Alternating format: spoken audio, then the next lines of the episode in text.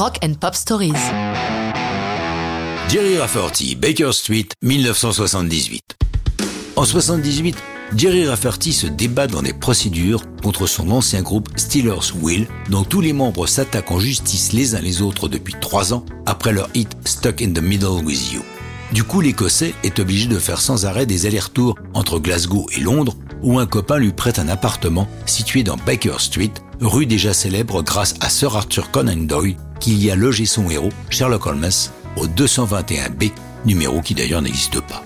Dans cet appart, Jerry et son coloc ont passé de longues soirées à gratter leur guitare. De ces bofs sortent plusieurs chansons que Jerry peut finalement enregistrer, tous les problèmes juridiques étant maintenant résolus. Il s'installe au Chipping Norton Studio d'Oxfordshire pour un album baptisé City to City et dont la pièce maîtresse s'intitule Baker Street. Le sujet? L'histoire d'un loser alcoolique qui rêve d'une maison loin de son voisinage habituel mais qui n'y parvient pas car la picole le poursuit. À la fin de la chanson, Rafferty fait une allusion transparente à la résolution de tous ses problèmes avec trois derniers vers optimistes dans lesquels il parle d'un jour nouveau qui commence. Au milieu de la chanson, il y a un pont instrumental prévu, mais Rafferty est dubitatif sur la nature de l'instrument pour jouer ce solo. Justement, Raphaël Ravenscroft, musicien de séance ayant déjà travaillé entre autres avec Pink Floyd et Marvin Gaye, est présent dans le studio voisin pour un autre enregistrement. Il leur propose d'essayer du sax alto pour le pont. Il va chercher l'instrument dans sa voiture et huit mesures plus tard, l'affaire est dans le sac. Ce solo, qui est la clé du succès de Baker Street, lui est payé la très modique somme de 27 livres sterling, chèque qu'il n'encaissera jamais, préférant l'encadrer après le succès de la chanson.